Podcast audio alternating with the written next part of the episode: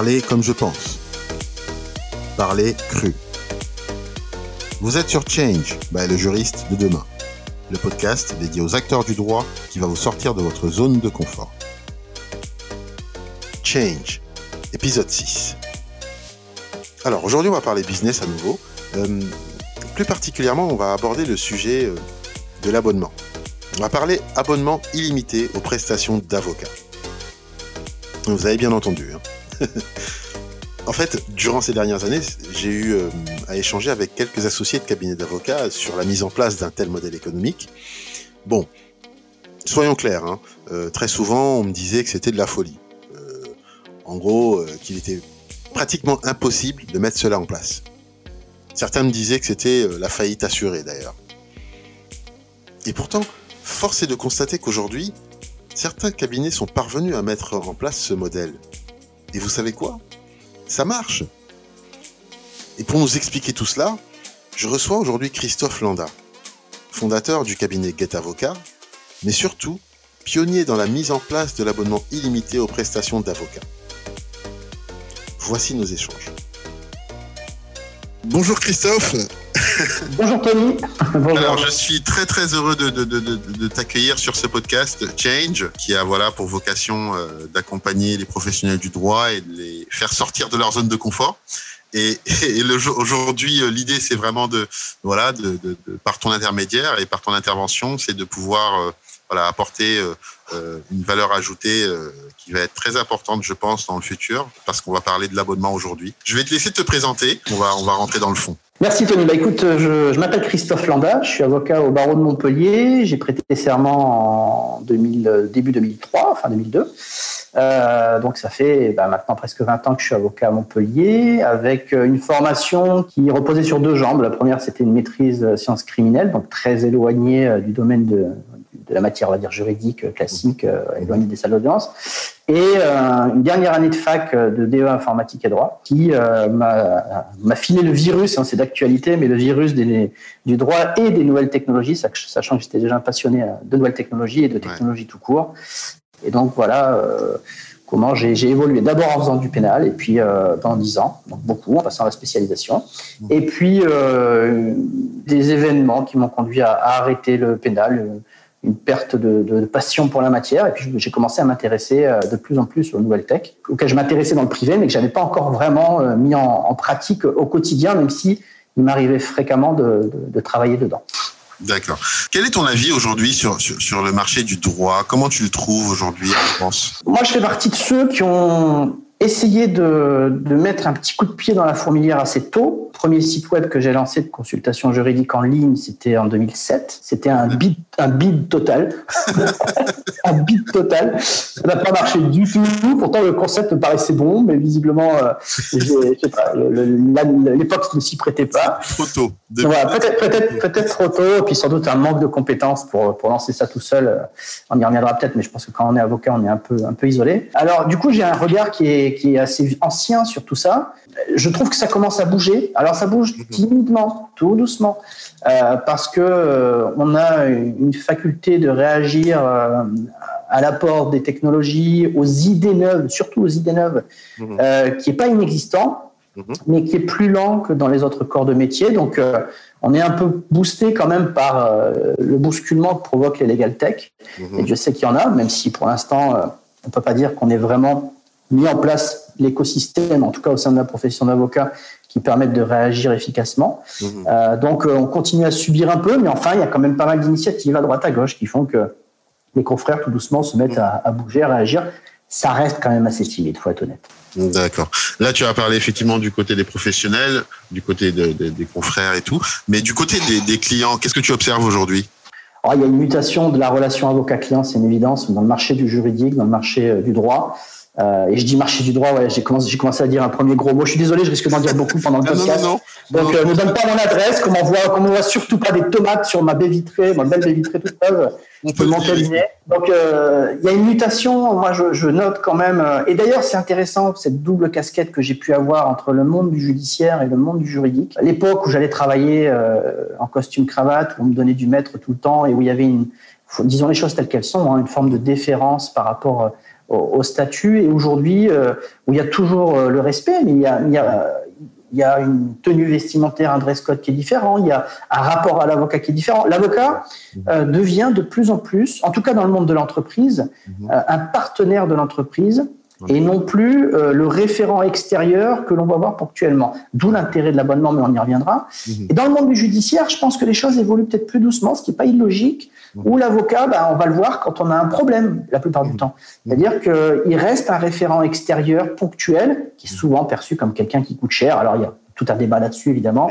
C'est pas forcément vrai, on le sait. En tout cas, une chose est sûre, il y a une évolution portée par l'économique, portée par le B2B, qui fait que euh, l'avocat se rapproche tout doucement de l'entreprise. D'ailleurs, finalement, le parallèle est très rigolo. Euh, dans les années 90, le juriste sort de l'entreprise pour demander à devenir avocat. Tu as l'intégration des juristes d'entreprise euh, dans la profession d'avocat. Je pense que ça fait beaucoup de bien à la profession. Et puis aujourd'hui, mhm. Une fois devenu avocat, qu'est-ce qui se passe? Eh bien, on a notre garde des Sceaux qui commence à essayer de pousser tout doucement vers l'avocat en entreprise. Ah. Donc on a ce petit effet boomerang. Je suis venu prendre mon diplôme d'avocat, je suis venu prendre mon titre d'avocat, sans lequel peut-être je n'aurais pas la crédibilité nécessaire hmm. euh, pour exercer mes missions de professionnel du droit. Ce qui veut dire hmm. quand même que être avocat c'est pas anodin c'est aussi répondre à une, déontologie et à des règles professionnelles qui sont importantes.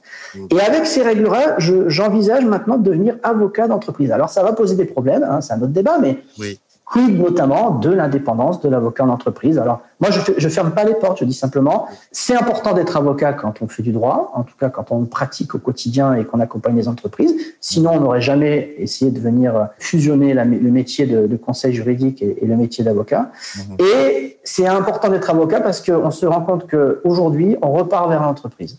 Alors, il y a peut-être une situation médiane qui existe. Il y a certains avocats complètement fous qui ont créé des systèmes d'abonnement qui permettent, sans intégrer l'entreprise, de l'accompagner au quotidien. Et si on en parlait? Exactement, exactement. c'est vrai que euh, tu as évoqué le sujet euh, justement de l'avocat en entreprise. C'est pour le coup un gros sujet. Et je pense qu'il y aurait pas mal de choses à, à dire sur ce point-là. Euh, mais on va pas, on va pas, voilà, on va pas, on va pas. ça doit être un podcast, un podcast entier, je pense. Voilà, exactement. Qu'est-ce qui a fait que, j'imagine que ta pratique a évolué depuis que tu as commencé à exercer. Et, et, et je m'interrogeais euh, sur le fait de savoir qu'est-ce qui a fait que tu as voulu changer ta pratique aujourd'hui. Qu'est-ce qui a fait qu'à un moment donné, tu te dis la relation client, elle doit changer, elle doit évoluer. Comment je vais décider d'appréhender différemment ma relation avec mon client? Moi, ce qui m'a posé problème euh, dès le départ, quand j'ai recommencé à, enfin, commencé à faire du juridique de manière plus, plus intensive et à, progressivement arrêter le judiciaire pour l'arrêter totalement. Mhm. C'est la distance, c'est le fossé entre le client et l'avocat. C'est cette, euh, cette barrière que parfois on a tendance à peut-être un peu trop à entretenir. C'est moins en moins vrai, mais, mhm. ça reste encore vrai malgré tout. Et l'absence de relations proches entre le client et l'avocat est un frein à l'efficacité du travail.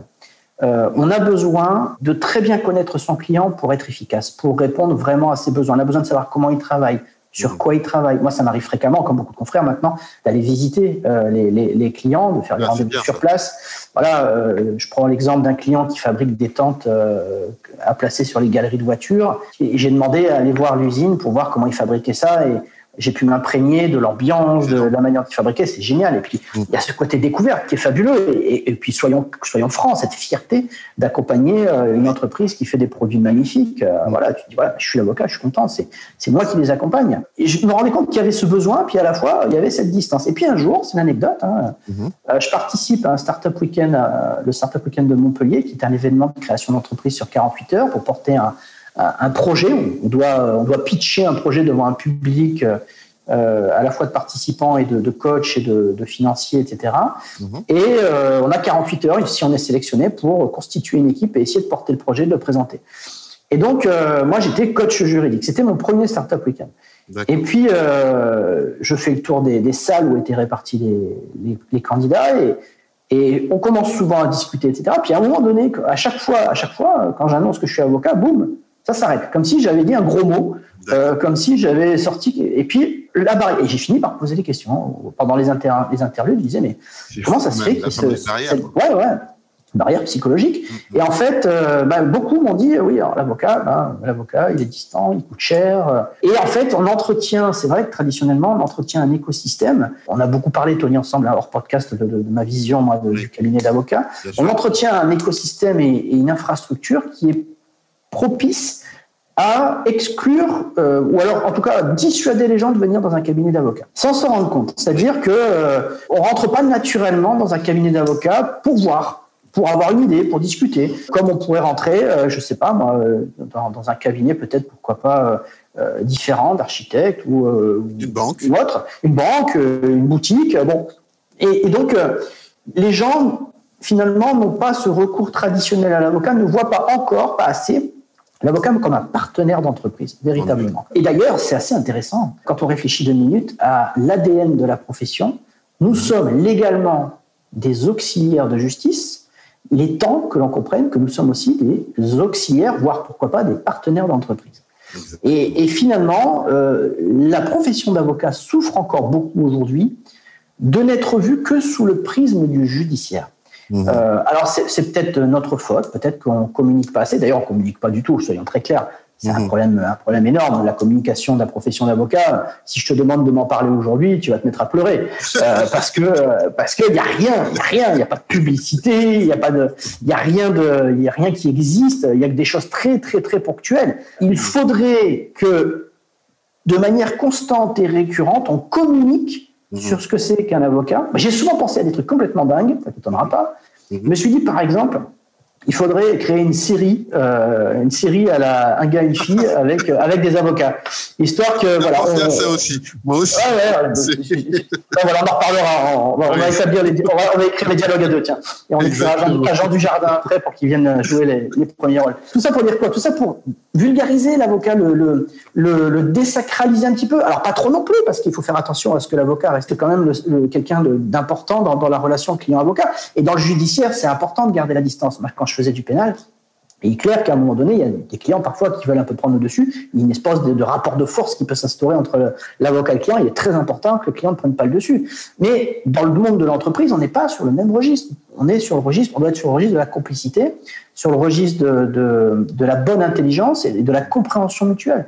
Donc, il faut aussi qu'on réussisse à faire connaître l'avocat comme étant un partenaire d'entreprise euh, comme quelqu'un qui doit connaître ce que fait son client, le comprendre, parler le vocabulaire du client. Dans les domaines des, nouvelles technologies, qui est le mien, euh, très souvent j'ai des clients qui me disent qu'est-ce que c'est reposant de ne pas avoir à tout expliquer. Ah oui, mais je triche pas, c'est parce que moi j'aime ça. Euh, je fais pas que du juridique, c'est-à-dire que quand je ferme le cabinet, jusqu'à tard le soir et jusqu'à me faire engueuler par ma femme parce que je passe trop de temps sur mon ordinateur. Je vais voir toutes les innovations qui existent. Je viens au cabinet en Segway. Euh, euh, j'ai l'air d'un extraterrestre en passant dans Montpellier avec mon petit Segway électrique. Euh, bon, voilà, je suis fan des technologies. Je suis gourmand de technologie et du coup, ça aide. Ça aide à comprendre plein de choses. J'ai participé le week-end dernier ou le week-end d'avant, je sais plus, au hackathon Acting Space Montpellier. Euh, j'étais comme un gamin à découvrir les projets des candidats, puisque avec des partenaires prestigieux comme Airbus, comme le CNES, euh, le principe étant de laisser une technologie inventée par des grands groupes comme Airbus, donc euh, etc., et d'en faire des applications, des applications populaires, on va dire, au grand public. Bon, génial, super, mais tu, tu vas pas dans ce genre d'événement-là si la technologie te fait chier. Je peux livrer une autre anecdote. Hein, moi, c'est aussi un problème lié aux, aux spécialisations. J'ai un copain qui est avocat spécialisé en droit des nouvelles technologies nouvelle appellation. À la base, il était spécialisé en droit de la propriété intellectuelle. Il sait à peine faire fonctionner son téléphone et ça l'emmerde. Voilà. Donc, euh, clairement, il y a un problème d'acquaintance aussi entre la compétence et, l'attirance qu'on a pour les matières. Effectivement. Mais c'est génial ce que tu dis parce que c'est complètement en lien, du coup, enfin, en tout cas, je comprends mieux pourquoi tu as mis en place l'abonnement, quoi. Je veux dire, euh, dans ton offre de service, toi, finalement, tu fonctionnes par abonnement. Et tu peux nous en dire plus, du coup, cette logique d'abonnement euh La logique d'abonnement, déjà, l'abonnement existait. Euh, c'est pas nouveau, l'abonnement. Moi, j'ai pas, j'ai pas inventé l'eau chaude. Hein. Mhm. l'abonnement existait. Simplement, qu'est-ce, qui, qu'est-ce que j'ai fait de nouveau? Mhm. J'ai osé prendre le risque de lancer un abonnement illimité. Alors, illimité, c'est la question qui revient souvent quand on pose des questions sur l'abonnement illimité. Ton abonnement téléphonique, il est limité, mais tu as toujours une clause de fair use. Euh, histoire de limiter les dégâts. Bon, moi, honnêtement, euh, depuis 2014, euh, où j'ai lancé Get Avocat, j'ai jamais eu. Ouais, depuis 2014. Euh, depuis 2014, dans Strandgate Avocat, euh, j'ai jamais eu à, à, dire à un client vous abusez. Il y a des clients qui ont beaucoup utilisé l'abonnement, des clients qui ont moins utilisé, mmh. mais j'ai jamais eu à dire vous, vous abusez. Donc le principe, bah, un abonnement, une tarification mensuelle fixe, mmh. euh, plus, plusieurs offres, une offre annuelle. Donc là, en l'état aujourd'hui des choses, c'est 500 euros hors taxe par mois, mmh. sur 12 mois, par prélèvement automatique. Et tout ça a de l'importance. Si on a le temps, j'en parlerai. Bien sûr. Euh, ça, c'est l'offre, on va dire, PME ou alors start-up qui a un petit financement, ou alors TPE, mais pareil, qui, qui, qui fait déjà du chiffre d'affaires. Première chose, c'est que l'illimité, dans les limites de la compétence qui sont les miennes, qui ne sont pas non plus euh, illimitées, elles, mais à côté de ça aussi un réseau de compétences qui, qui m'accompagne, euh, avec qui je travaille, comme tous les avocats. Hein. J'ai un, un, partenaire qui fait le droit des sociétés, vers qui je renvoie mes dossiers quand, quand c'est la rédaction d'un pacte d'associés ou la création d'une société. Euh, J'ai euh, une consoeur qui est basée aux États-Unis, qui peut accueillir les États-Unis, les, les, les startups quand elles envisagent de passer l'Atlantique pour démarrer une activité là-bas, au moins sur le démarrage d'activité. Un copain qui est expert comptable qui peut également accompagner les, startups qui en ont besoin, notre assureur. Bref, on a tous ce réseau-là en tant qu'avocat. De l'illimité, ça veut dire quoi? Ça veut dire que tu commences ta relation avec ton client déjà sur un point euh, où tu bats en brèche la problématique traditionnelle des cabinets. Je sais combien je vais payer, moi, chef d'entreprise, pour l'année dans mon juridique. Je le sais.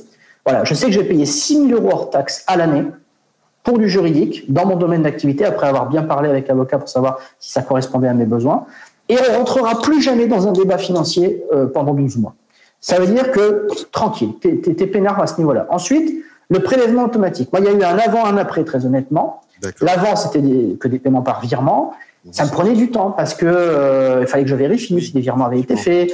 Arrivé à l'été, même les clients les plus anciens, euh, j'ai aucun problème d'impayé, je trouve du bois, ça, ça, se passe bien, peut-être une exception près. Les clients arrivant à l'été oubliaient parfois. Donc, ils me faisaient les deux mois de virement arrivant en septembre. Il fallait corriger, etc. Bref, c'est compliqué. Puis, du, du, du prélèvement automatique, mais là aussi, toujours en regardant ce qui se fait dans le domaine du non juridique. Et dans le domaine du non juridique, c'est comment je paye mon abonnement téléphonique, comment je paye Netflix, ben, comment euh, je paye mon abonnement à Canal+? Eh bien, par prélèvement automatique, tout simplement. Mmh. C'est super simple. Mmh. Donc, appliquons ces méthodes super simples. Ça n'enlèvera rien au fait que moi, je ferai du droit quand même quand mes clients en auront besoin. Et donc, prélèvement automatique. Et alors là, pour les clients, pour les confrères qui font du, de l'abonnement, mais mmh. prélèvement automatique, arrêtez de vous casser la tête avec du virement du chèque ou que sais-je encore. Moi, il y a eu un avant, un après. Ça m'a fait gagner un temps mais phénoménal. Et donc, euh, bah, la mise en place est excessivement simple. Mmh. Euh, moi, j'utilise le système GoCardless, qui est, qui est, très pertinent, qui est très pratique à utiliser. Mmh. Et donc, bah, ça veut dire que tout ce temps que j'ai gagné, je le consacre à quoi? Eh ben, au cœur de métier, c'est-à-dire au droit et accompagner mes clients. Et comme je le dis souvent, c'est ce type d'abonnement-là, donc pour, pour, ne prendre que l'abonnement annuel, c'est un abonnement qui permet d'avoir une direction juridique externalisée sans avoir à se soucier d'en avoir une en interne. Je suis une entreprise qui commence à avoir des besoins juridiques, je n'ai pas les moyens pas l'envie de recruter un juriste, d'avoir une direction juridique, eh ben c'est pas grave. De la même manière que j'ai parfois un standard externalisé, je vais avoir un, service juridique externalisé. Et donc après, comment ça fonctionne très simplement? Ben Moi, ce que je propose souvent à mes clients, facilité par le fait que je travaille dans le domaine des technologies innovantes, c'est que euh, je leur demande de me créer un channel légal sur leur Slack. Mhm. Et puis, bah, je rentre dans l'entreprise. Voilà. Euh, j'ai mes notifications toute la journée qui tombent sur mon poste de travail pendant que je rédige mes contrats, etc. Et la plupart du temps, c'est des petites questions. Quand c'est des questions plus importantes, on, prend, on, on met en place des rendez-vous, des visios, etc. Mhm. Mais la petite question qui t'embête quand tu es chef d'entreprise, c'est est-ce que j'ai le droit de faire ça? La dernière fois, c'était est-ce que si je deviens euh, centre de formation euh, continue, est-ce que j'ai encore droit à à l'aide de l'État pour euh, la rémunération des, des, contrats par alternance. Mmh. Bon, bah, boum, la petite question, allez, tu vas chercher dans le code du travail, tu regardes un petit peu les, les questions et tu réponds. Ça t'a pris quoi? 10 minutes, un quart d'heure pour vérifier? Et le client, le client est satisfait parce qu'il a la réponse tout de suite. Et là, on touche du doigt un point qui est fondamental, mmh. c'est l'immédiateté de la réponse. Ça, c'est un point important.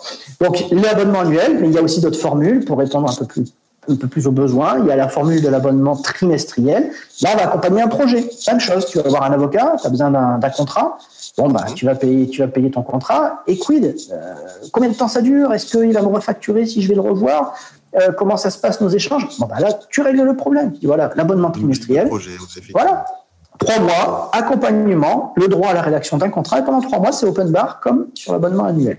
Et il n'y a pas d'abus. D'expérience, je peux dire, il n'y a pas d'abus. Et enfin, euh, dernier, le dernier dernière chose que j'ai lancé, je l'avais lancé il y a un certain temps déjà, mais ça, pareil, ça avait été un bit total, c'est l'abonnement collectif. C'est-à-dire, c'est le groupon du droit, où on se regroupe à plusieurs, c'est réservé aux startups, on se, on se, regroupe à plusieurs startups pour euh, diviser le coût. Donc, c'est le principe de l'abonnement annuel, sauf que c'est 250 euros hors taxe par startup mmh. euh, et par mois, au lieu de 500 euros hors taxe. Il faut être trois startups minimum, mais on peut être plus. Et à partir de là, à partir de là, euh, l'abonnement peut se mettre en place. Donc j'en ai déjà souscrit quelques-uns. Alors c'est rigolo parce que j'avais mis ça en place il y a plusieurs années, bid total. Moi, je trouvais l'idée bonne, mais un peu comme la consultation juridique, bid total, ça marche. Mais justement, du coup, euh, quand tu parles de, ta, franchement, 2014, je trouve que déjà, euh, bon, déjà, pour moi, tu es, un pionnier. Hein. Je me rappelle moi à l'époque où je faisais mes recherches justement sur euh, sur les offres de services des avocats innovants. J'en voyais très peu déjà en 2013, et franchement, en 2014, je suis tombé sur sur toi. Je me suis dit, c'est qui cet ovni propose des formules comme ça, en plus en illimité, donc vraiment bluffant. Mais euh, l'évolution, elle a pu se faire comment? Parce que c'est vrai que quand je pense à, à, à, illimité, tu comprends bien qu'aujourd'hui, les avocats qui vont t'écouter, en tout cas les professionnels du droit, parce que pour le coup, c'est même pas uniquement les avocats. Moi, je pense que les notaires, les huissiers, tous les professionnels du droit pourraient mettre en place ce, ce modèle d'abonnement. Mais illimité, je pense que ça fait peur, effectivement, parce que dans la difficulté de pouvoir gérer finalement ce flux, ce flux, du coup, euh, qu'on, on a souvent l'idée de se dire, bah, en fait, le, client, il appelle tout le temps. Et en, fait, finalement, euh, il n'y a pas un seul moment où il appelle pas son avocat, donc c'est, limite à la limite, on va, il y a cette peur d'harcèlement. Comment tu l'as géré au fil du temps? Parce que du coup, je pense que c'est un cap psychologique à dépasser. Euh, comment tu as réussi du coup à dépasser ce, cet état d'esprit-là et te dire, bah en fait non, c'est pas du tout le cas? Et surtout, à partir de quel moment tu en as eu la preuve? Parce que finalement, toi, effectivement, avec ton ancienneté, tu, oui, tu peux dire matériellement que non, ça c'est une idée reçue, ça n'existe pas. Oui, c'est une idée reçue, c'est vrai. Voilà, les clients n'ont pas euh, envie d'appeler tout le temps leur avocat. non, c'est vrai que le, maintenant je peux commencer à me retourner, à regarder un peu le bilan. D'abord, la première chose, c'est que j'ai aucun client qui a souscrit l'abonnement sur mon site. Ça n'est jamais arrivé que quelqu'un souscrive un abonnement en ligne euh, comme ça, de but en blanc. Il y a toujours l'appel téléphonique, il y a toujours la discussion, euh, on veut savoir à qui on a affaire. Et ce côté illimité dont tu dis qu'il intrigue certainement les professionnels, bien évidemment, intrigue aussi les clients. Mhm. Donc, ils te posent la question et ils te disent, mais illimité, ça veut dire quoi? Et tu expliques. Donc, mhm. il y a toute l'explication euh, qui, qui, porte autour de, autour de la convention d'honoraires euh, qui est en place, enfin, des conditions générales d'abonnement et, et, de la manière de pratiquer. Et par exemple, très, moi, je, très souvent, dès, le premier contact, j'ai dit attention, euh, je suis pas compétent en tout. Donc ça veut dire que par exemple le droit des sociétés, moi je sais pas faire. Si vous me demandez de créer votre société, si vous me demandez de faire un pacte d'associés, je ne saurais pas le faire. Donc euh, très concrètement, euh, je vais devoir euh, vous renvoyer vers un confrère, partenaire, pas associé, partenaire, mmh. qui va vous facturer. Mais évidemment, là aussi, on est en bonne intelligence et le confrère ne met pas des coups de bambou, sinon je ne travaille plus avec lui, c'est terminé. Donc il y a, premier point, il y a déjà cette information, mais que l'on doit de manière euh, professionnelle. C'est-à-dire qu'un client vient te voir pour te poser une question en droit fiscal, abonnement ou pas abonnement. Mmh. Euh, tu es, euh, je sais pas moi, spécialiste en droit de la famille. Tu vas dire, ah, ah désolé, euh, je sais pas. Et comment tu vas réagir? Déjà, première chose, tu vas donner des petits bouts de réponse, parce que on est tous des généralistes à la base, mmh. et on a tous une compétence assez large pour répondre sur des petits points. Bon, ça va être pas grand-chose, mais euh, là, en droit fiscal, le réflexe, ça va être de dire de toute façon, vous allez devoir payer. Donc, euh, bon, c'est le réflexe que même le citoyen de base peut avoir. Donc, euh, tu vas commencer par donner peut-être une réponse, puis tu dis attention, euh, maintenant votre question elle est complexe, je vais vous renvoyer, je vais vous donner les coordonnées d'un confrère qui est spécialiste en droit fiscal, si vous voulez. Et ça, on le fait tous, on le fait tous. On n'arrête pas dans le métier euh, entre copains de promo, entre professionnels, de, de, de, de, se mettre en relation avec des, des clients parce qu'on n'est pas compétent sur les matières. Simplement, il faut effectivement un, bon degré d'information, mais les gens sont pas stupides, ils le comprennent tout à fait. Et à la limite, méfions-nous des gens qui se disent compétents en tout. Euh, parce que si tu es compétent en tout, c'est qu'il y a un loup quelque part, bien évidemment. C'est sûr. Donc ça, c'est le premier point. Mmh. Euh, L'illimité, bah, la seule limite, moi c'est ce que je dis toujours à mes clients, c'est euh, ma compétence. Mmh. Mais ma compétence est quand même très large, puisque euh, souvent quand on vient vers moi, c'est que il y a aussi un écosystème GetAvocat qui fait que tu vas tomber sur le site parce que tu auras cherché des questions précises sur les marketplaces, sur le e-commerce, sur les licences logicielles, sur l'innovation, l'IoT, etc. Et donc, tu sais que tu as besoin de ça. Il y a ça dans un premier point. Ensuite, sur le recours à l'avocat. Bah, là aussi, j'ai pas mal maintenant de, recul pour porter un regard là-dessus. Honnêtement, quand j'ai démarré, j'avais la trouille. Parce que c'était la question que je me posais. Je me disais, mince, euh, qu'est-ce qui va se passer? Mais j'ai envie de dire que, que chacun réfléchisse à sa manière de fonctionner comme consommateur. Est-ce que, euh, je ne sais pas Tony si toi tu es abonné, mais moi je suis abonné à Netflix, mhm. est-ce que pour autant, du matin, du matin 8h jusqu'au soir 21h, tu te tapes des séries et des films? Bah Absolument pas. quand est-ce que tu quand est-ce que tu regardes des séries et des films? Quand tu as envie, quand tu quand en as le besoin ou le plaisir. Exactement. Quand est-ce que tu utilises ton téléphone portable? Est-ce que par principe parce que tu as l'illimité, eh ben, du matin 8h au soir 21h, et même plus tard jusqu'à ce que tu te couches, tu utilises ton téléphone portable? Parce que c'est un forfait limité, il faut l'utiliser. Ben non, tu l'utilises quand on a besoin. Donc cette logique qui préside à l'utilisation d'un forfait limité ne renvoie pas à la notion de consommation euh, comme un gougnafier, mmh. mais à la notion de confort et de tranquillité d'esprit. Si j'ai besoin, je pourrais avoir recours. Si je veux voir une série ou un film, je pourrais la regarder. Si j'ai besoin de passer un appel téléphonique qui dure 10 minutes ou qui dure 2 heures, je pourrais le faire. Voilà ce qu'apporte l'illimité. Et le constat pratique, euh, bah, c'est que c'est ça. C'est-à-dire que les chefs d'entreprise, qui plus que plein d'autres ont beaucoup de choses à perdre, mais pas leur temps, euh, n'appellent que quand ils ont besoin. Et c'est même parfois la responsabilité de l'avocat de les solliciter de dire attention, ça fait un moment là que vous m'avez pas euh, contacté, on avait parlé d'un projet, vous en êtes tout. Il faut aller mettre son nez dans les affaires du client. Et là, effectivement, relation client qui se transforme, effectivement. Et eh oui, voilà. Donc, euh, non, pour répondre à ça, sur l'illimité, euh, pas de mauvaise surprise. Alors, un phénomène quand même que j'ai constaté, qui est, qui est, assez récent, c'est le mois de mars, le premier confinement, oui. où j'ai jamais autant travaillé toute ma vie. Soyons clairs. parce que je pense aussi qu'il y a un mécanisme, mais alors c'est un mécanisme en toute sincérité que moi, auquel j'avais pas réfléchi, mais que j'ai découvert avec le, confinement, euh, ça m'est venu, l'idée m'est venue par rapport à ce qui s'est passé et euh, j'ai fait des recherches et je l'ai constaté. Il faut savoir que, par exemple, les salles de sport, quand elles mettent en place des abonnements, euh, illimités, tiennent compte dans leur modèle économique du déchet qu'il y a parmi les clients qui, au bout de deux mois, ne viendront plus à la salle de sport et qui continueront quand même à payer leur abonnement. Exactement. Et je me suis rendu compte que dans ma clientèle, il y a quand même parfois des clients qui ont un abonnement pour se rassurer, mais qui ne l'utilisent que très peu. Oui qui fait que c'est un modèle économique. C'est important, là, ce que tu dis. Hein. C'est très important. C'est très important. Ce qui est vrai. Je, traduis juste, je traduis juste business pour, euh, pour ceux qui effectivement veulent se lancer. C'est de l'argent qui tombe, quoi. oui, bien sûr. C'est c'est pas fait exprès, mais disons que c'est un constat. Et la logique économique de l'abonnement qui fonctionne dans d'autres domaines euh, fonctionne également euh, dans l'abonnement d'avocat. La logique est la même. Mmh. Et donc, pendant les deux mois de, de confinement, du vrai confinement, là, en revanche, le mécanisme, ce qui s'est passé, je l'ai analysé par la suite, c'est que le juridique, c'est toujours la cinquième roue du carreau. C'est ce qui fait chier les entrepreneurs. Ils n'ont pas, pas forcément envie de mettre le nez dedans. Ils le font parce qu'ils n'ont pas le choix. Et quand ils ont été confinés, ils ont profité, comme toi, tu as rangé ton placard ou tu as été dans ta cave pour faire du ménage, ou euh, tu t'es dit, tiens, je vais nettoyer la voiture parce que ça fait longtemps que je ne l'ai pas fait. Eux, ils se sont dit, tiens, je vais faire ce que j'aime pas, je vais faire du droit. Ah, bah tiens, j'ai un abonnement illimité. Allô, Christophe et je n'ai jamais autant bossé de toute ma vie. J'ai pas arrêté pendant deux mois de rédiger des contrats, de répondre aux appels, de faire des consultations. Ça a été un massacre intellectuel. Mais bon, euh, au-delà de tout ça, un, j'ai réussi à tenir la charge, donc ça m'a fait plaisir. Deux, je crois que les clients ont été ravis mhm. euh, parce que euh, bah, ils ont pu voir que c'était pas du flanc et mhm. que euh, quand ils avaient besoin, j'étais là. Après, honnêtement, la réflexion est simple. Si ça devait tout le temps être comme ça, mhm. je pense que je réfléchirais à deux fois avant de continuer dans cette voie-là. Parce que c'était, c'était, ou alors il faut être plus gros. Il faut avoir une plus grosse structure, comme le font d'autres confrères qui ont adopté le modèle. Mhm. Euh, sinon, c'était tout seul, c'était pas tenable. Ça, c'est sûr. Mais voilà.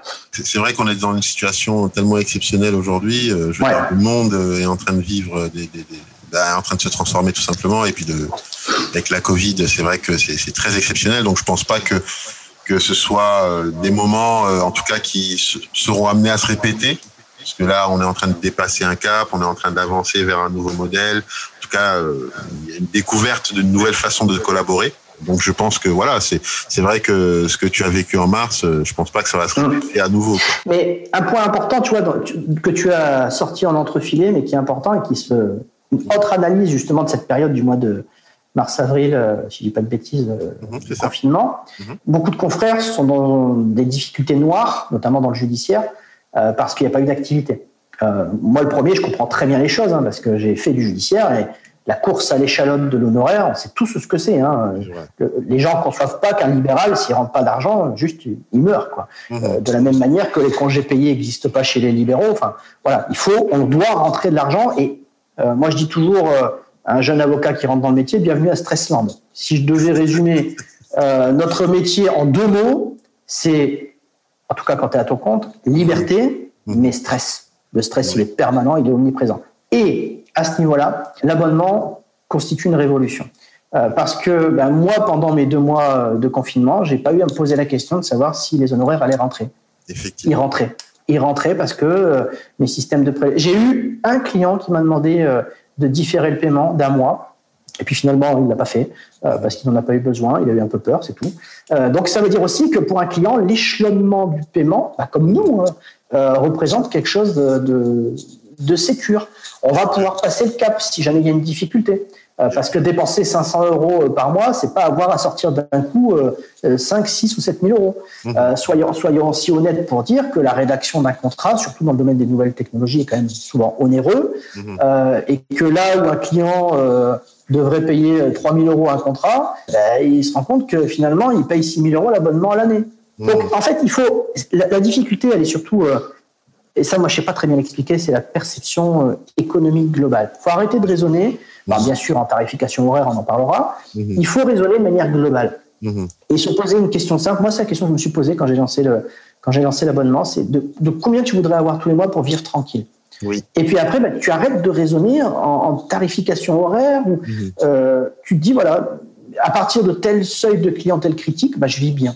Euh, moi, j'ai ma liberté, j'ai mon, mon, temps de travail, j'ai euh, le chiffre qui rentre. Et là, bah, ça fait trois ans maintenant. Ça a, mis, ça a mis du temps avant de prendre hein, aussi, il hein, faut être mhm. honnête. Hein. Moi, ça mhm. fait trois ans que ça prend bien, que le chiffre d'affaires du cabinet ne cesse d'augmenter. Et, euh, et, maintenant, je me rends compte que ma visibilité est relativement bonne, que les clients euh, viennent vraiment de plus en plus vers moi, notamment via le, via le site web. Euh, et peut-être que l'abonnement surprend un tout petit peu moins qu'avant, même si l'abonnement illimité continue à surprendre. Mhm. Euh, en tout cas, les gens, euh, les gens commencent à, adopter, à, comprendre la chose. Bien sûr. Tu as parlé du taux horaire. Euh, du coup, tu l'as vraiment. enfin, ça fait plus partie de, de, de ton ah organisation, quoi. Le taux horaire. C'est terminé. Ouais, vraiment. C'est vraiment une notion qui pour moi est totalement étrangère aujourd'hui. Alors je comprends hein, dans le domaine, dans les discussions que j'ai pu avoir à droite à gauche, dans le domaine du judiciaire, c'est compliqué. Hein. Je vois pas comment on pourrait faire pour mettre en place un abonnement. En tout cas, moi, je vois de, mon point de vue, je vois mhm. pas comment on peut faire. Mhm. Mais dans le juridique, oui, le, taux horaire. En fait, le taux horaire est un mensonge. Il faut être très clair. Mhm. Euh, le taux horaire, c'est quoi? C'est un référentiel. Mais rares sont les confrères qui peuvent vraiment facturer du taux horaire. Moi, à mon petit niveau, 18 ans d'exercice professionnel, euh, euh, on va dire que j'aurais, j'ai vocation à facturer un taux horaire dans ma matière de 250 ou 300 euros hors taxe de l'heure on va dire entre, pour être large, on va dire entre 200 et 300 hors taxe de l'heure, si je devais faire un taux horaire. Si je m'amuse, un contrat complexe va me prendre peut-être 56 heures de rédaction continue. Mmh. Euh, si je m'amuse à facturer euh, le conseil que je fais autour du contrat, enfin chaque heure que je travaille, mmh. le conseil autour du contrat, euh, le contrat lui-même, l'après, grosso modo le service après-vente, ben, je, je, les tue les clients. Et j'ai pas de clients, soyons clairs, j'ai pas de clients capables de supporter une tâche charge financière. Donc euh, tu fais un coup, peut-être une fois, tu dis, là, tu fais un coup à 7-8 000 euros, et puis après, après, après les mecs vont dire, oh, il est bien, il est sérieux, mais qu'est-ce qu'il est cher? Et tu travailles peu. Et après, soyons aussi, à poussons l'honnêteté jusqu'au bout, qui va aller voir Christophe Landa, avocat individuel, euh, alors qu'il est prêt à dépenser, euh, s'il est prêt à dépenser 5, 6 ou 7 ou 8 000 euros, alors que tu as les, les, les, Big Four qui sont à côté et qui donnent en plus l'image du gros cabinet dont tu vas pouvoir être fier. Tu sais, je suis un fan de voiture aussi. C'est un peu comme les mecs qui roulent euh, dans. On va prendre des marques, c'était des marques, tant pis si je me fais taper sur les doigts. Les types qui roulent en Lexus et les types qui roulent en Mercedes, BMW, Audi. Quand tu as les moyens pour t'acheter un gros SUV de marque Mercedes, BMW, Audi, euh, et que pour 15 000 ou 10 000 euros de moins, tu peux te payer une Lexus avec un niveau d'équipement, une fiabilité équivalente sans aucune difficulté, mm. pourquoi tu choisis la Mercedes, l'Audi ou, la BM bah, Tout simplement parce que tu veux qu'on sache que tu peux te la payer. Et, et, tu vas choisir la Lexus uniquement si tu t'intéresses aux prestations. Et à ce mm. niveau-là, euh, le parallèle est intéressant. Euh, pour, prendre, pour, pour imaginer cette marque-là, c'est que Lexus cartonne aux États-Unis. Parce que les Américains ont une mentalité qui est proche du rapport qualité-prix et se foutent un peu plus de l'image qui est dégagée. C'est pas le cachet. C'est pas le cachet. Donc, tout ça pour dire quoi? Tout ça pour dire que le taux horaire, euh, c'est un peu une hypocrisie parce que très concrètement, même ceux qui font du judiciaire, généralement, ce qu'ils font, c'est qu'ils font un calcul estimatif du temps que ça va leur prendre, ils rapprochent ça au taux horaire, puis s'ils s'aperçoivent que c'est trop élevé, que le client ne pourra pas payer, ils font un forfait en, en, ramenant la facture au taux horaire et en adaptant. Voilà. Et rares sont les confrères qui pratiquent un vrai taux horaire. Là, on parle de ceux qui, fonctionnent avec les grands comptes. Un petit break pour rappeler que ce podcast est sponsorisé par le Juriste de demain, une plateforme qui propose des cours en ligne et parcours certifiants permettant d'acquérir des compétences business, technologiques et soft skills dans l'industrie du droit. N'attendez pas, la création de compte est totalement gratuite. Rendez-vous sur le juriste de demain.com tu en parles d'une simplicité, c'est bluffant, c'est rafraîchissant surtout. Mais du coup, que, pensons, pensons aux jeunes confrères ou euh, aux professionnels du droit d'ailleurs qui aimeraient lancer leur abonnement aujourd'hui. Euh, euh, euh, comment, comment je suis avocat par exemple, je crée mon cabinet. Comment je pourrais mettre en place un abonnement aujourd'hui auprès de mes clients, particuliers ou entreprises Disons en cinq étapes, parce que comme je te disais, hein, tu sais, le, le but du podcast, c'est vraiment de donner vraiment des tips qu'on pourra mettre en, pratique euh, juste après avoir écouté, par exemple. Donc en cinq bah, étapes aujourd'hui. Alors, euh, en cinq étapes, euh, avant de dire ça, je voudrais te dire, livrer une expérience récente qui me rend un peu pessimiste sur le fait que ça puisse se développer. Il n'y a pas longtemps, avec deux jeunes entrepreneurs, Rémi Bégès, pardon, Rémi Bège et et euh, Nicolas Rousse, qui sont des jeunes entrepreneurs toulousains. Euh, on a eu l'occasion de discuter. Rémi m'avait contacté pour euh, un logiciel qu'il voulait créer pour rédiger des contrats pour les avocats. Et je lui expliquais mes réserves sur la possibilité d'avoir une clientèle d'avocats quand on crée quelque chose d'innovant. Et malheureusement, l'étude qu'il a fait a conduit à, à, abandonner le projet. Et je lui avais parlé à l'époque de Gary, que tu connais. Gary étant le gentil avocat réactif et innovant et qui est qui est l'équivalent de GetAvocat, mais on va dire remasterisé en termes de, de code couleur, de charte graphique, etc. Et donc, quand je lui ai parlé de ce concept-là, il m'a dit c'est génial. Euh, et j'avais l'idée de lancer une plateforme qui permette à n'importe quel avocat euh, de pouvoir vendre, entre guillemets, de l'abonnement à sa clientèle. Mhm. J'avais laissé tomber l'idée, c'est une vieille idée que j'avais depuis deux ans. J'avais, j'avais, je l'avais posée sur le papier. J'avais laissé tomber l'idée parce que moi, mon avis, mon côté, on va dire, un peu pessimiste par rapport à ça, je me disais, les, confrères, ça les intéressera pas. Mhm. Et euh, Rémi m'a poussé, il m'a dit, non, mais écoute, laisse-moi au moins étudier, le, faire l'étude de marché, etc. Et donc, avec Rémi et Nicolas, se sont lancés dans une étude de marché sérieuse que moi, je n'étais pas capable de faire, j'ai pas les compétences. Et ils ont travaillé euh, entre 6 et 8 mois sur le projet, quand même, mhm. euh, avec vraiment interrogeant plus de 800 avocats, en faisant une étude de marché sérieuse, etc. Mhm. Bilan, on a laissé tomber. on a laissé tomber parce que euh, les retours sont pas positifs et qu'on s'aperçoit que il y a un problème de compréhension, il y a un problème d'intérêt chez les confrères et je suis pas sûr que les confrères, à part peut-être ponctuellement, ne trouvent de l'intérêt à l'abonnement juridique, malgré, tu vois, un podcast comme aujourd'hui qui prend le temps d'expliquer les choses. Mhm. Euh, le retour a été euh, assez décevant et finalement a rejoint mes, premières craintes, celles qui consistaient à dire le public, la clientèle d'avocats est une clientèle mhm. excessivement compliquée. Et pour répondre à ta question, je vais quand même y répondre en, en imaginant qu'on vit dans un monde parfait où l'innovation figure au petit déjeuner de chaque avocat dans, dans ce pays. Mhm. Euh, comment on ferait en cinq points? Je ne sais pas s'il y en a cinq, mais grosso modo, premier point, bien évidemment, c'est enfoncer une porte ouverte, mais il faut être présent sur le web. Mhm. C'est-à-dire qu'il faut déjà avoir la, la première chose qu'on se dit, c'est se poser la question du site web. Et le site web, là, c'est vraiment du basique de chez basique, mais comment je fais mon site web? Mon site web, est-ce que j'utilise un site web vitrine? Ça n'a aucun intérêt, pas la peine. Euh, ou alors, est-ce que je fais un site web qui a vocation à euh, avoir du trafic? Et qui va me servir en termes de référencement et me faire monter dans les pages de référencement pour être vu, pour être visible. Donc il faut se poser la question de la visibilité. Donc, de l'outil qu'on va utiliser pour créer même le site web. Très Truc très simple, tu vois, ouais, fondamental. Quand j'ai créé mon tout premier site en 2007, mhm. Euh, enfin, tout premier site. Il y en avait un autre avant, mais je vais le taire tellement j'en ai honte. Après tout, euh, la honte ne tue pas, ça s'appelait. C'était terrible. Même, 2007, y a pas de souci. les, copains, les copains qui le savent se foutent de ma gueule à chaque fois qu'ils ont la possibilité de le faire. Ça s'appelait, tiens-toi bien, ça s'appelait landavocat.com. C'était ridicule. Donc, c'était déjà de la consultation juridique. C'était un site que, que m'avait fait un copain euh, développeur parce que je lui avais plaidé un prud'homme. Mhm. au miracle, j'avais gagné, parce que Dieu sait que je suis nul en droit du travail. Et, euh, et donc, pour me remercier, il m'avait développé ce site. C'était une, une, horreur absolue. Ça n'a pas fait long feu, mais ça m'a permis aussi de développer après avocatconsultation.com, qui euh, a eu un succès de consultation, mais un bid économique, euh, un bid économique, mais qui a eu au moins le succès de, de la consultation. Et point important, pour développer ce site et pour développer ensuite Git Avocat, j'ai utilisé un CMS. Donc pour ceux qui ne savent pas, un Content Management System, qui est un, euh, un logiciel qui permet de créer euh, un, site web très facilement et quasiment tout seul. Euh, j'ai développé un GetAvocat sur la base d'un CMS qui s'appelle QB, K-I-U-B-I, qui est un CMS pas très connu, mais qui est un CMS qui est basé à, une entreprise qui est basée à Colmar, euh, français donc, ah. et, qui est, et qui est conçu techniquement mm-hmm pour favoriser le référencement naturel. Excellent. Et euh, donc moi j'ai fait créer le site ensuite par une agence euh, bordelaise, Naturalnet pour ne pas la citer, mhm. avec le fort fantastique Eric Emery que je salue s'il m'écoute.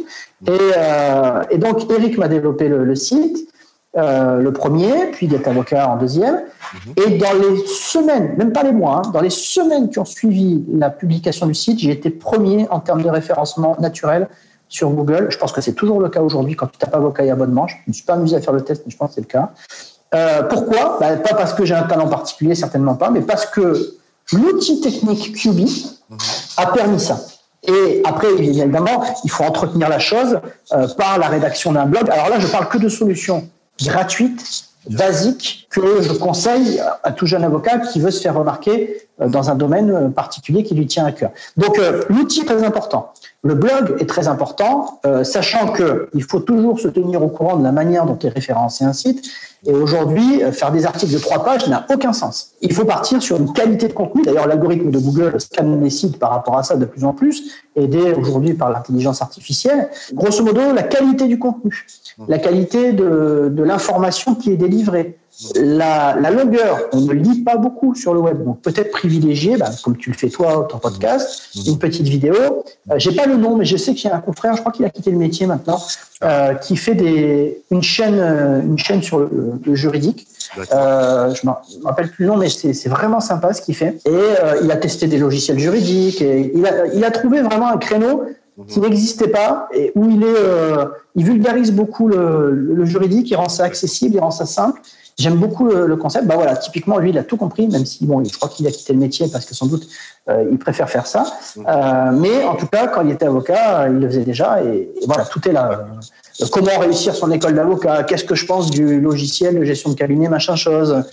Pourquoi il ne faut pas dire qu'une personne est coupable avant d'avoir été jugée? Enfin bref, on peut le faire dans plein de domaines. Donc, le format est important parce qu'aujourd'hui, les gens ne lisent plus. Ils ont du temps à te consacrer de manière très très courte.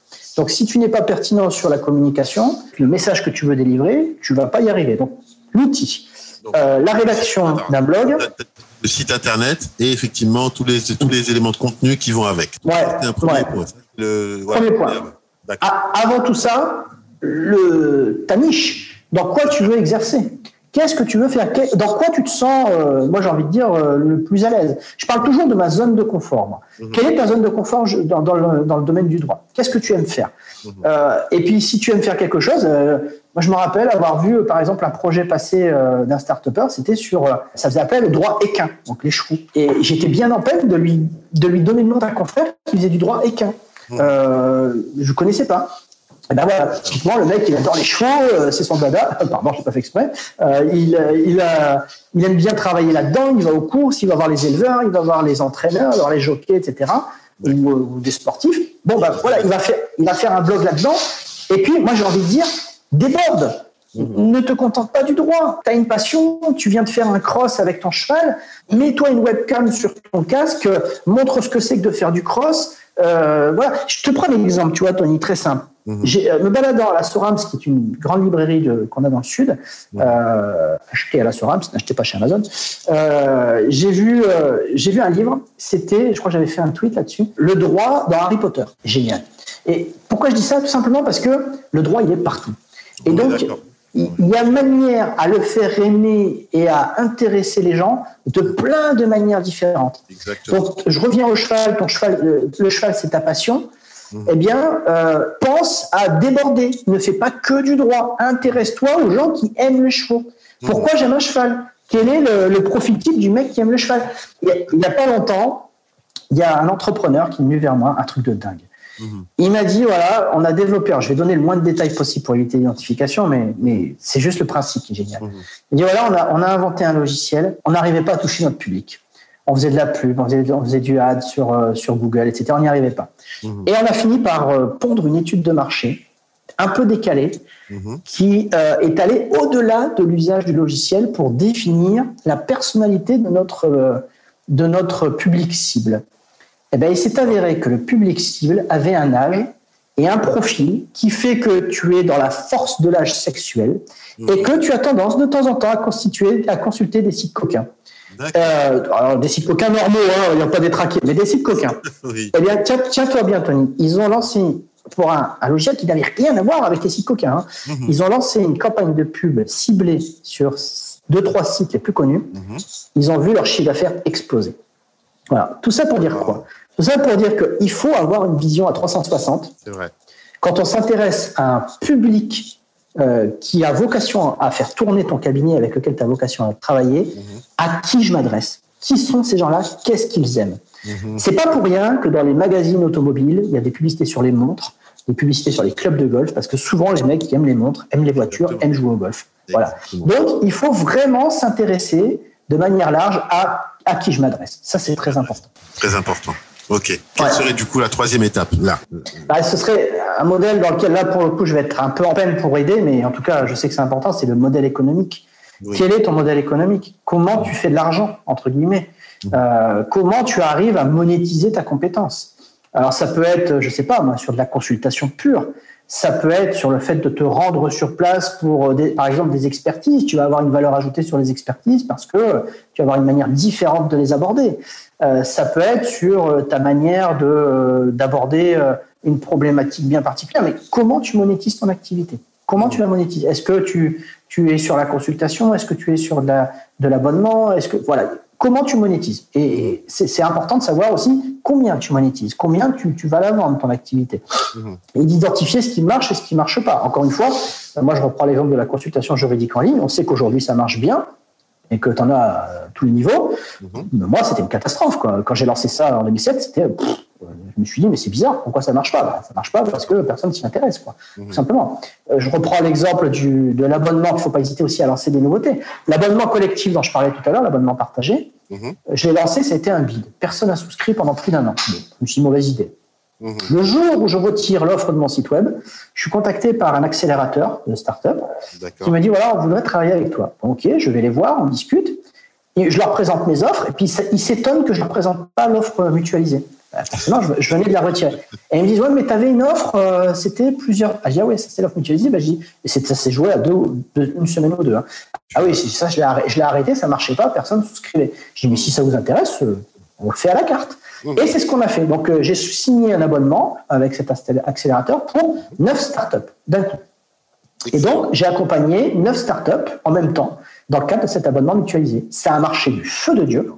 Et du coup, bah, j'ai revu euh, les modalités d'abonnement collectif et je l'ai relancé. Alors, je ne peux pas dire qu'aujourd'hui ça cartonne, mais ça marche. J'ai des abonnés en abonnement collectif. J'en ai, mhm. j'ai deux groupes de trois pour être tout à fait transparent.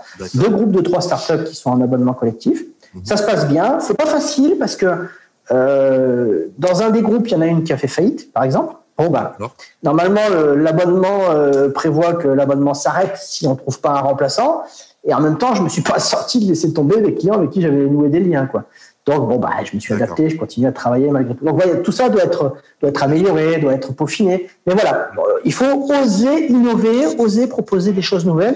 Et je hmm. pense que pour un jeune avocat, c'est aussi quelque chose d'important.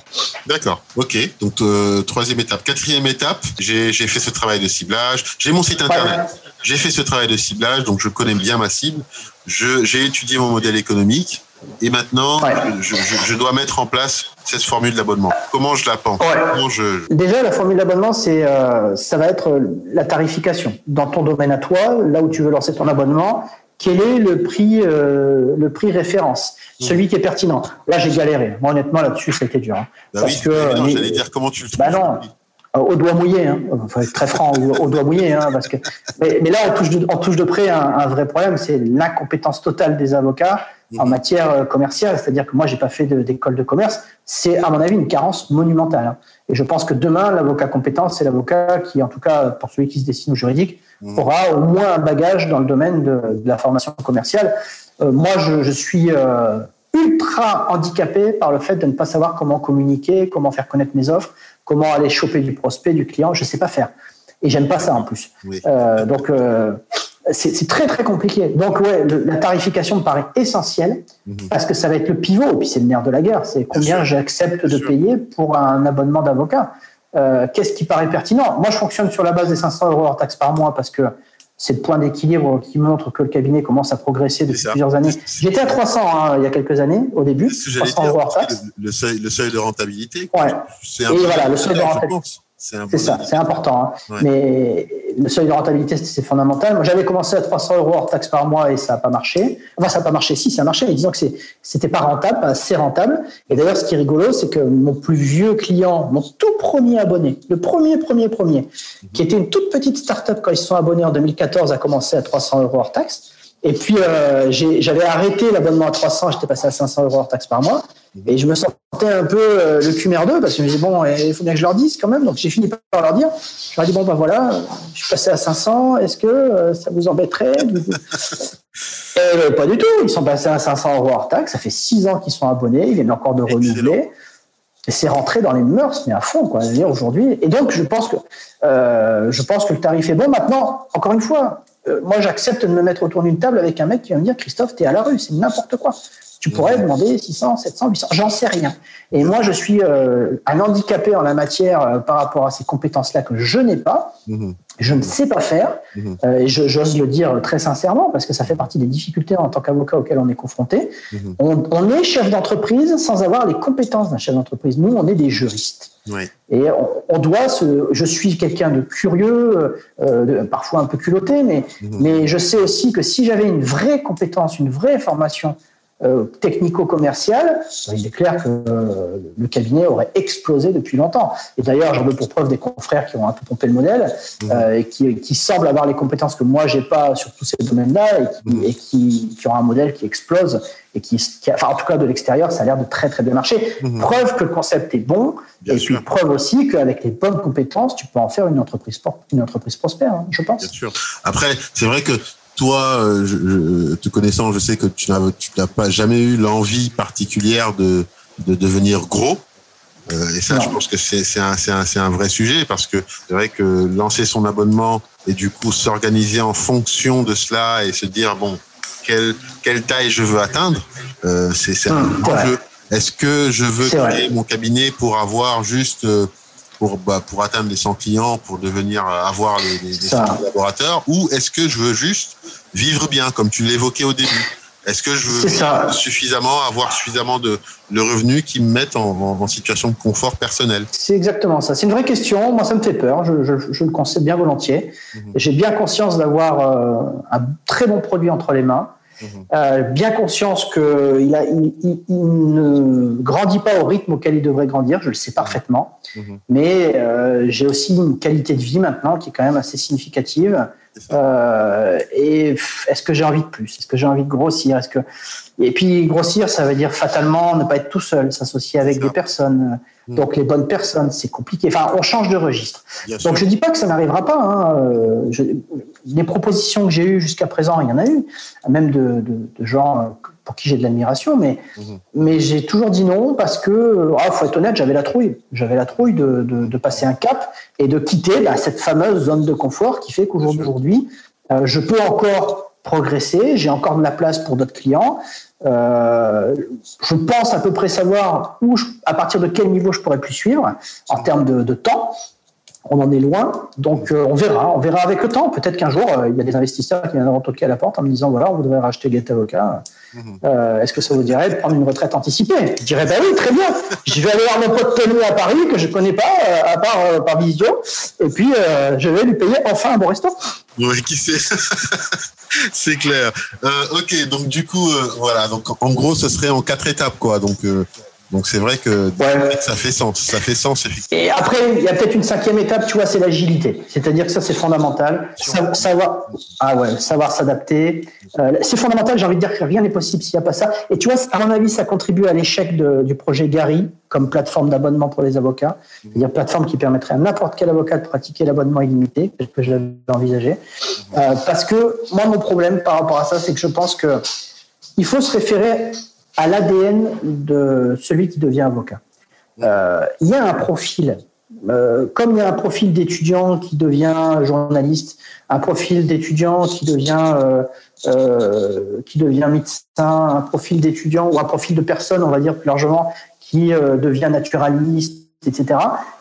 Il y a une aspiration à la base. Et ceux qui font du droit, mhm ne sont pas à la base des gens qui aiment l'innovation ou qui sont, on ne peut pas dire qu'ils aiment l'innovation, mais qui sont euh, interpellés par l'innovation, la technique, la technologie. Non, euh, ils ont un rapport à euh, parfois la justice, parfois la règle de droit, parfois la mathématique de l'esprit en matière juridique. mais c'est pas comme des élèves ingénieurs, j'ai envie de dire. Voilà, c'est pas, ils vont pas faire du droit pour créer des logiciels. Donc, on est sur un profil rare. Le confrère qui s'intéresse à l'innovation, à la technologie, ça peut être par accident, il peut y venir par curiosité, ça peut être par erreur. Moi, je considère être une erreur, à mon avis, j'aurais pas dû faire droit. Je pense que j'étais pas fait pour ces études-là. Je pense que j'étais fait pour d'autres études euh, dans l'automobile, dans la technologie. Simplement, euh, avec mon 2 sur 20 en maths au bac, euh, on m'a très vite dissuadé de me diriger vers des carrières scientifiques m'expliquant que si je faisais pilote de ligne, je risquais de tuer beaucoup de monde, et euh, si j'étais ingénieur, euh, je risquais de provoquer des accidents nucléaires. Bon, bref, euh, j'ai bien compris que la technique n'était pas faite pour moi. Donc, je suis un curieux, mais un curieux incompétent. Donc, c'est un peu le problème. Donc, bah, cette incompétence, je l'ai mise au service de ma curiosité, mais j'ai toujours eu cette appétence pour les technologies, pour l'innovation. C'est ce que je disais dans un article que j'ai fait récemment sur mon blog. Mmh. J'arrive pas à comprendre que les gens s'habitue aussi vite euh, aux innovations technologiques. Le smartphone, qui est un mini ordinateur portable avec dans ta poche, continue à me fasciner. C'est un truc de dingue. Quand tu vois comment ça...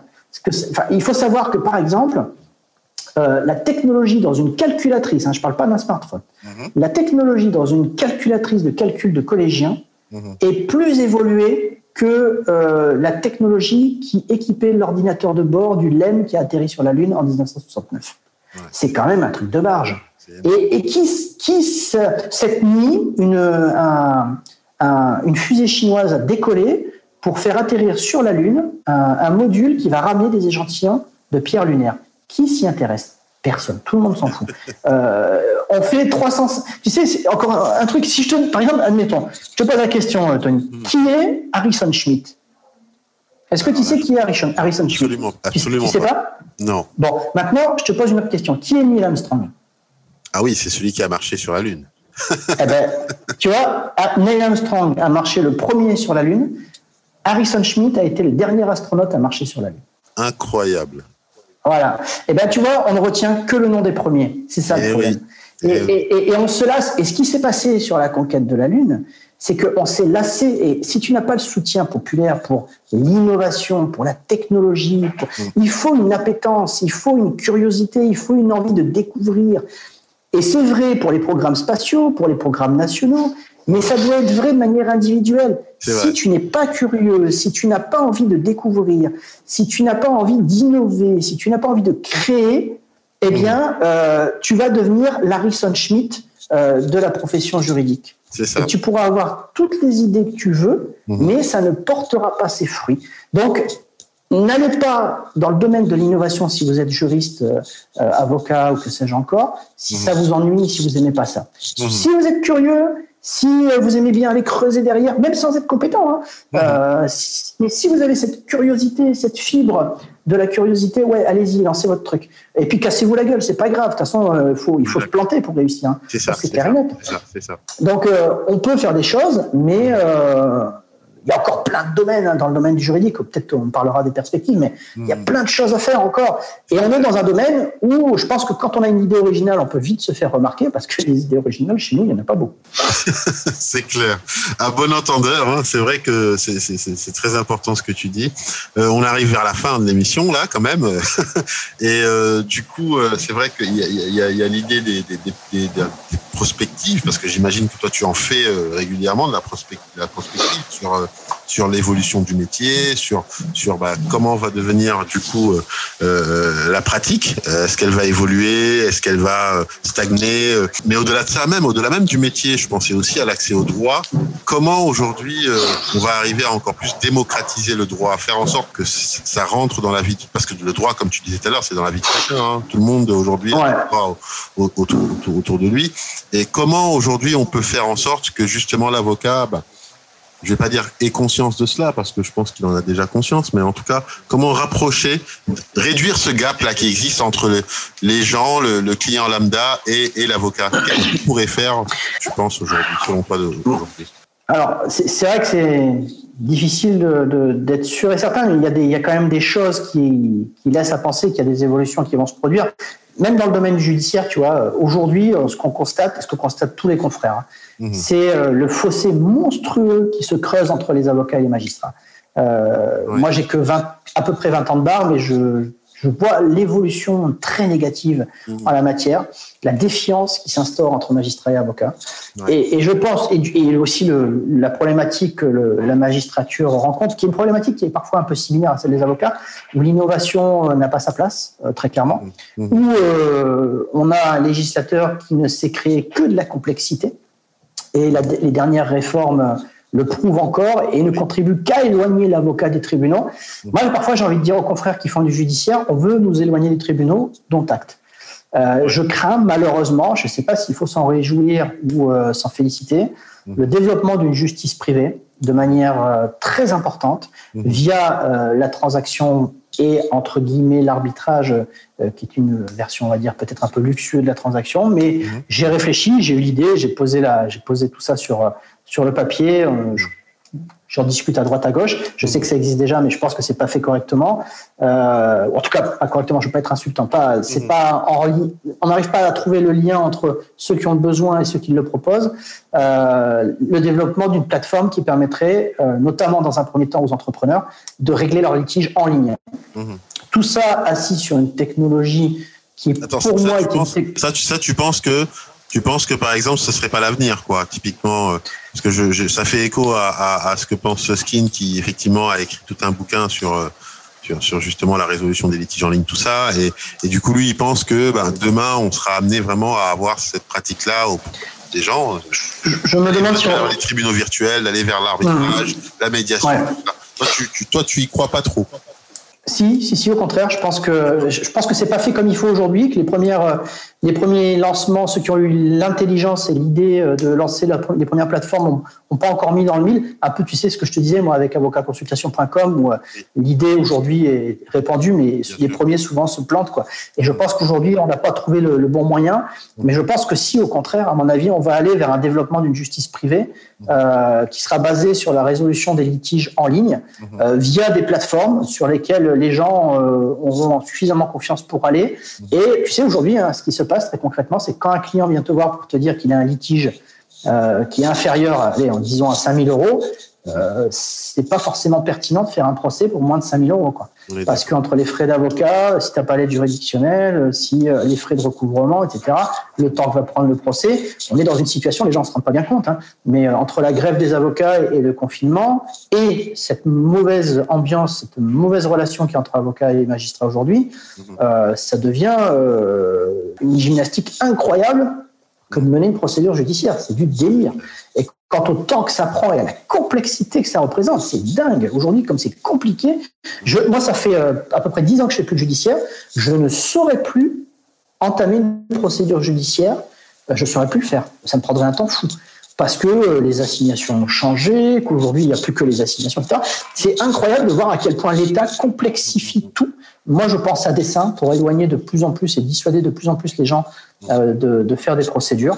Et d'ailleurs, le développement de la médiation, de l'arbitrage, toutes ces choses sont des modes alternatifs de résolution des litiges. Et je pense que le privé a vocation à s'emparer de ça et à proposer aux gens euh, la mise en place de, de, solutions dématérialisées pour régler les litiges.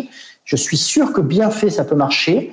Euh, et je pense qu'il y a une technologie euh, qui a été un peu la technologie à la mode que tout le monde a évoqué sans même savoir sur quoi ça portait, mmh. mais qui fait euh, démonstration de son efficacité dans certains domaines aujourd'hui, c'est la, la, technologie blockchain, oui. qui peut permettre d'introduire la notion de résolution des litiges de petite ou moyenne importance, euh, d'abord peut-être chez les professionnels, entre les professionnels, et peut-être demain chez certains particuliers, mmh. euh, pour euh, répondre à ça. Je pense qu'il y a moyen. En plus, euh, aujourd'hui, il y a eu un rapport qui a été rendu par Perben sur le, ce que doit être la profession d'avocat demain. Oui. on parle de la force exécutoire de l'acte d'avocat. Si jamais ça devait passer, il est clair que là, on aurait la porte ouverte vers l'utilisation de, de, plateformes de résolution des litiges, je pense, assez important. Ça, c'est un point qui me paraît être essentiel mmh.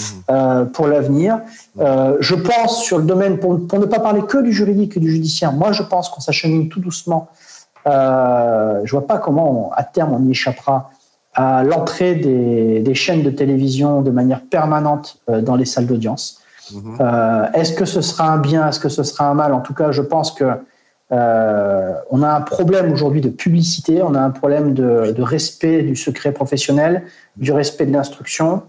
Je crois qu'il faut s'interroger sérieusement là-dessus. Je crois qu'on a un vrai problème aussi de, de délimitation des pouvoirs de chacun et il se passe des choses aujourd'hui entre juridique et politique ou judiciaire et politique qui moi m'inquiètent. Euh, je trouve que le monde judiciaire empiète peut-être un peu trop sur le monde politique, mmh. pas toujours de manière désintéressée, ça m'inquiète. Et peut-être qu'il y a des réponses à apporter à tout ça. Euh, donc pour, pour, le domaine judiciaire, à mon avis, il y aura, il y aura ce domaine-là. Sans doute aussi euh, la création de passerelles entre la profession d'avocat et la profession de magistrat, qui sont des passerelles qui euh, existent aujourd'hui, mais qui sont bien, complexes. Mmh. Et c'est un enfer pour un avocat de devenir magistrat. L'inverse, c'est une formalité, pas normal. Je pense que c'est la vocation évoluer. Et puis pour revenir dans le domaine du juridique, bah, peut-être que des idées simples euh, pourront être mises en place par euh, la profession. Moi, j'ai milité depuis 2011 pour la création de labels euh, Conseil national des barreaux qui pourraient être octroyés à, de la, à des legal tech ou à des, des legal startups. Mmh. Ça consisterait très simplement à labelliser des startups avec le label Conseil national des barreaux mmh. euh, pour euh, donner un gage de sérieux sur des entités qui disent vouloir produire du droit, mais qui parfois s'affranchissent des règles élémentaires de la déontologie ou, de, ou du sérieux qui doit aller avec la, le maniement du juridique. Mmh. Euh, il me semble que Christiane Ferralchou l'avait évoqué euh, l'idée il y a quelques années, mais, mais j'étais heureux d'en entendre parler, mais je ne sais pas ce que c'est devenu depuis. Mmh. Euh, je pense que c'est des choses qui auraient vocation à, à permettre euh, d'accompagner le développement des legal tech. Mmh. bon, évidemment, on pourrait parler d'intelligence artificielle, de de, de, deep learning, etc. Au niveau du juridique, il y a énormément, énormément de points qui vont se développer. Euh, les confrères qui font du judiciaire, je pense, demain devront avoir des formations pour apprendre à utiliser les outils euh, en matière de jurisprudence, en matière de, de prédiction euh, de l'intelligence des procès, mmh. savoir utiliser un outil qui permette de déterminer statistiquement les chances de réussite d'une procédure, euh, c'est des choses qui existent déjà, mais qui en sont à leur balbutiement. Et ça, je crois vraiment informer le client au mieux. Voilà, le, très objectivement, de la même manière que tu as des statistiques, c'est terrible à dire, sur certaines maladies, eh bien, tu vas pouvoir être en mesure de donner des statistiques sur les chances de succès. Objectivement, voilà, j'ai les chiffres dans votre domaine et dans, en renseignant les, les éléments que vous m'avez donnés dans votre procès, je suis en mesure de vous dire que vous avez 80% de chances de réussir à gagner le procès si on entame une procédure aujourd'hui. Euh, par exemple. Donc euh, la statistique judiciaire, la statistique juridique sont des éléments qu'il faudra prendre en compte. Euh, et puis il y a d'autres domaines qui moi me passionnent, mais qui sont moins techniques, qui sont plus juridiques. Et il n'appartient qu'aux avocats de s'en emparer. C'est le langage clair. Euh, je pense que ça a vocation à, à, bouleverser totalement le rapport au droit. Mhm. Euh, le legal design avec les infographiques, dans, deux domaines dans lesquels moi je me suis lancé à fond depuis quelques temps. Mhm. Et puis, bah, écoute, on en parlait avant de démarrer le podcast. Euh, pourquoi pas pour ça comme ça le legal gaming, qui consiste à, à s'amuser un peu avec le droit pour le rendre intéressant et faire en sorte que les gens aient envie de, de lire les conditions générales que la plupart du temps nous ne lisons jamais. Euh, et qui permettrait peut-être de, réduire le nombre de contentieux et de, de, faire adhérer un peu plus les gens euh, au domaine du juridique. Enfin bref, euh, pour reprendre la phrase d'un auteur anonyme, je pense qu'en matière d'innovation dans le domaine du juridique, le passé n'est qu'un prologue. C'est le mot de la fin. c'est très bien dit, c'est exactement ça. Bah, écoute, euh, franchement, j'espère que, que ceux qui nous écoutent euh, vraiment, parce que là, tu as, tu as donné tellement d'éléments, il y a tellement de, de choses à penser, euh, et, et, je pense que les auditeurs ont vraiment de quoi pouvoir se lancer. En tout cas, déjà, ne serait-ce que entamer la réflexion mais et puis et puis pourquoi pas justement mettre en place les abonnements. C'est vrai qu'on a on a dérivé sur sur des choses beaucoup plus générales et, c'était important parce que euh, ton approche était, importante et il faut effectivement, je pense, euh, que, l'on puisse la partager. Donc, euh, bah, je te remercie en tout cas vraiment pour le temps, le temps que tu as pris euh, et que tu as consacré à ce podcast. Et bah, peut-être un dernier petit mot à ceux qui nous écoutent. Bah, non, un petit mot, un petit mot de remerciement pour toi, Tony, et puis dire rendons à César ce qui est à César. S'il existe une personne actuellement en France qui fait que l'innovation juridique peut être vue, observée, analysée, c'est bien toi. Donc, moi, je, te, je, te rends, je te rends hommage sur euh, très simplement. je te rends hommage parce que tu, tu, as mis en lumière. Et je me rappelle comment tu as commencé. Je me rappelle de, du juriste de demain à ses tout débuts avec avec une charte graphique absolument affreuse mais un ah. contenu heureusement de un contenu heureusement de qualité qui m'a rappelé moi mes premiers sites web aussi ah, donc voilà tu es, un des premiers es un des premiers à t'intéresser à l'innovation juridique c'est pas et c'est pas commun c'est pas commun parce que c'est pas une. Peut-être que demain il y aura un cours d'innovation juridique dans les universités. Va savoir.